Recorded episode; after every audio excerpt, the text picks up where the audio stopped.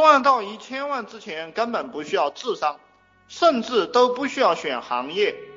我告诉你们，就我这个创业培创业培训，你把我扔出去了这些说说和我的这个日志里的文章，还有我经常给你们讲课，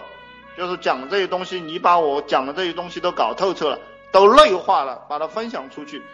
对吧？一年你少说你也能弄到三百万，我就不说五百万，就是我这些东西你随便弄弄，一年就能弄到这个三百万，这个。这个就是小富。